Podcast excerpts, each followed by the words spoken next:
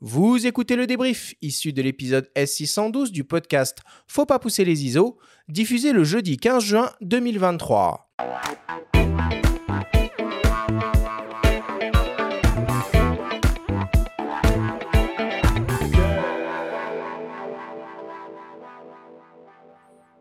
Nous sommes toujours avec euh, l'ingénieur Timothée Cognard pour parler optique. C'est le moment du débrief qui vous est présenté cette semaine par IPLN.fr, le spécialiste photo et vidéo. Timothée, si on devait essayer de résumer tout ce que l'on s'est dit dans cette émission. Première question, c'est quoi la focale d'une optique? La focale, ce serait quelque part le champ vu par le, le capteur quand on essaie de faire une image. Ok. Et on renvoie à ton image mentale de la loupe pendant l'émission qui est assez euh, explicite finalement. Oui. La focale est une distance euh, qui correspond euh, à un angle de champ, à un angle de vision. Plus la focale est courte, plus cet angle est large. Et à l'inverse, plus la focale est longue, plus cet angle est étroit. Deuxième question, à quoi correspond le cercle de couverture d'un objectif? C'est le cercle formé sur le plan où on essaie de faire l'image, euh, dans lequel euh, on a une image qui est nette et qui est euh, bien résolue et qui a toutes les propriétés qu'on voudrait avoir pour pouvoir faire une image d'un point de vue photographique. Et ce qui fait finalement que certains constructeurs développent des gammes d'optiques hybrides conçues pour le 24-36 et d'autres conçues pour le format APS-C, c'est que finalement plus le cercle de couverture est petit, enfin plus le capteur est petit, plus c'est simple entre guillemets euh, d'obtenir euh, une qualité d'image sur une bonne qualité d'image. Il est plus simple d'obtenir une bonne qualité d'image sur une petite surface que sur une plus grande. C'est bien ça? Euh, oui, modulo la taille des, des pixels quand même, parce que on, on- on peut être à taille de pixels comparable, et donc dans ce cas-là, euh, enfin, c'est pas Il y a des capteurs APS-C de 40 millions quand même aujourd'hui. Ouais, c'est ça. C'est qu'en en fait, euh, le- c'est c'est pas tellement, je dirais, la taille du capteur, c'est plus une capacité à faire des optiques qui sont plus compactes, avec des tolérances en général un peu plus faciles, euh, beaucoup plus plastiques, euh, etc. Et donc des gammes un peu moins chères et peut-être plus accessibles pour le plus grand nombre. Qu'est-ce que l'ouverture d'un objectif?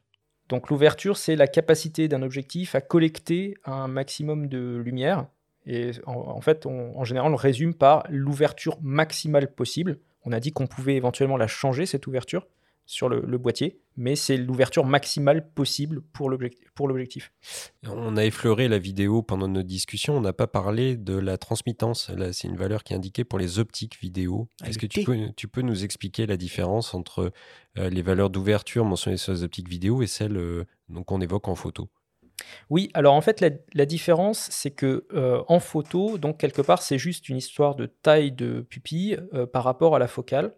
Et on ne présuppose pas de la quantité de lumière qui va vraiment être transmise jusqu'au capteur. Euh, il se trouve que avec les, les différents, typiquement les, les, les coatings qu'il y a sur les optiques, on arrive à un Les petit revêtements les revêtements, on arrive à un petit peu améliorer la, la transmission optique, mais sinon, euh, une vitre typique, elle fait perdre à peu près 4% de la lumière qui lui arrive dessus et qu'elle ne transmettra pas. Le problème, c'est que quand on est en train de dire qu'on va en accumuler peut-être une quinzaine de lentilles, ça, commence à faire beaucoup de lumière perdue. Et euh, côté euh, vidéo, on a besoin de savoir, en fait, euh, si on change une optique par une autre optique, est-ce qu'on va avoir la même exposition ou pas Est-ce que quelque chose va changer dans l'image ou pas Et donc, c'est pour ça que le côté vidéo se sont beaucoup posé la question de savoir comment ils pouvaient résumer, en fait, cette information de la transmission lumineuse. Et donc, le T, il correspond à ça, c'est la quantité de lumière transmise. Euh, règle du pouce, le T sera toujours supérieur au F, euh, équivalent. Donc, une optique, par exemple, qui serait un 50 mm f1.4 sera un 50 mm T1.5 T1.9 ou euh, T1.9 ou quelque chose comme ça.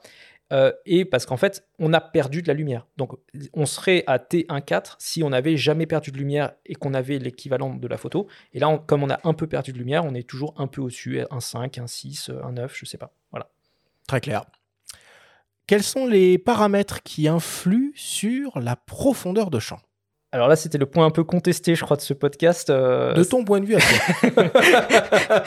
bah, la, la- la taille du capteur en fait je, partie. vois, hein. je vois déjà les commentaires arriver. Bah oui, oui, non, mais je sais, hein, mais, mais je, je, On je va maintiens. préparer un clash euh, dans une émission prochaine. Non, mais c'est un oui, sujet on- qui revient régulièrement Ouais. et on est souvent pas d'accord les uns avec les autres.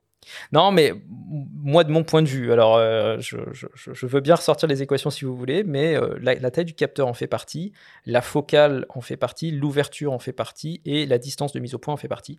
Et c'est euh, globalement les, quatre informations dont on a besoin. Après, il peut y avoir des petites on va dire, complexité technique avec typiquement les lentilles apodisées, etc. Il y, a, des petites choses en plus qui pourraient rajouter de la complexité dans ce débat, mais au premier ordre, les quatre paramètres, c'est ceux-là.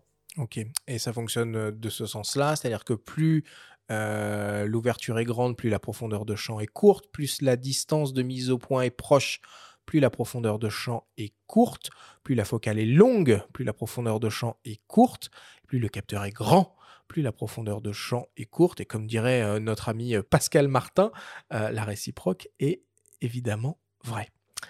Qu'est-ce qui caractérise le piqué d'une optique? Eh ben, c'est le, quelque part le produit entre à la fois d'un côté la capacité à résoudre des détails fins, donc la netteté, et le contraste qui correspond à ces détails fins, donc euh, la capacité à, avoir une impression de, de vraie euh, euh, différence entre du blanc, du noir par exemple, à pas avoir une sorte de gris diffus. Et donc c'est un mélange de netteté et contraste. Et du coup, dans quelle configuration on doit mettre son objectif pour espérer obtenir le meilleur piqué possible? Alors moi, ma règle du pouce, pour euh, faire simple, ça serait euh, prendre l'ouverture maximale et descendre de deux stops. Donc euh, si on était à F2 par exemple, se mettre plutôt à F4. Donc là, on a le piqué maximal au centre, mais aussi l'image la plus homogène possible, puisque le piqué peut varier entre le centre et le bord des images. Ah, c'est pas qu'il peut, c'est qu'il varie, il, varie, il varie systématiquement, et le piqué sur les bords est systématiquement moins bon que celui au centre.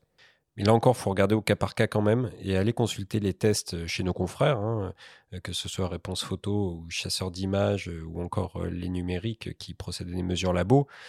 On constate quand même que les optiques hybrides sorties récemment, je pense notamment à un Sony 50 mm f1.2, ont désormais un piqué superlatif à la pleine ouverture et même un petit peu plus sur les bords des f1.2. Donc à vérifier au cas par cas. Oui, bah, c'est toujours la limite de l'exercice, c'est de faire une règle générale qui, plaira à tout le monde. Est-ce que tu peux euh, nous lister euh, les différents types d'aberrations que l'on peut euh, rencontrer dans un objectif? Alors, il y en a qui viennent de la partie colorimétrique, donc ça c'est tout ce qui est aberration chromatique. on n'a pas tellement eu le temps de faire la distinction, mais il y a du latéral et du longitudinal en fait. Euh, et il y a même des aberrations plus compliquées, euh, sphérochromatisme, enfin ça c'est des choses, euh, voilà, on n'a pas vraiment le temps de développer. donc c'est tout, ce qui va changer en fait en fonction de la couleur, les, défauts colorés qui peuvent apparaître dans, l'image. Il y a toute la partie géométrique pure, donc ça c'est souvent de la, la distorsion, donc du barillet, du coussinet, éventuellement, on parle parfois de distorsion en moustache quand il y a une sorte de mélange entre du barillet et du coussinet. Euh, et il y a tout ce qui est, on va dire, quelque part euh, euh, des aberrations optiques dont on ne peut pas vraiment se débarrasser facilement, éventuellement en traitement, parce que la distorsion, on peut la corriger assez facilement en traitement. les aberrations, par exemple, sphériques, de coma, d'astigmatisme, ou même de la courbure de champ, on ne peut pas vraiment les, dégager derrière en traitement. Pourquoi certains objectifs vignettes? Alors, il y a du vignettage un peu naturel qui vient de, l'ouverture. Donc les objectifs à très grande ouverture ont une tendance naturelle à vignetter. Et puis derrière, c'est un peu quelque part un, choix de construction. Et souvent, c'est euh, les, ajouts de vignettage proviennent euh, soit d'une volonté d'avoir des lentilles euh, relativement compactes, soit d'une volonté d'avoir une très bonne résistance aux lumières parasites du soleil, flair, etc. Eh ben, ça me permet d'attaquer la dernière question. Comment on fait pour essayer d'éviter au maximum le flair?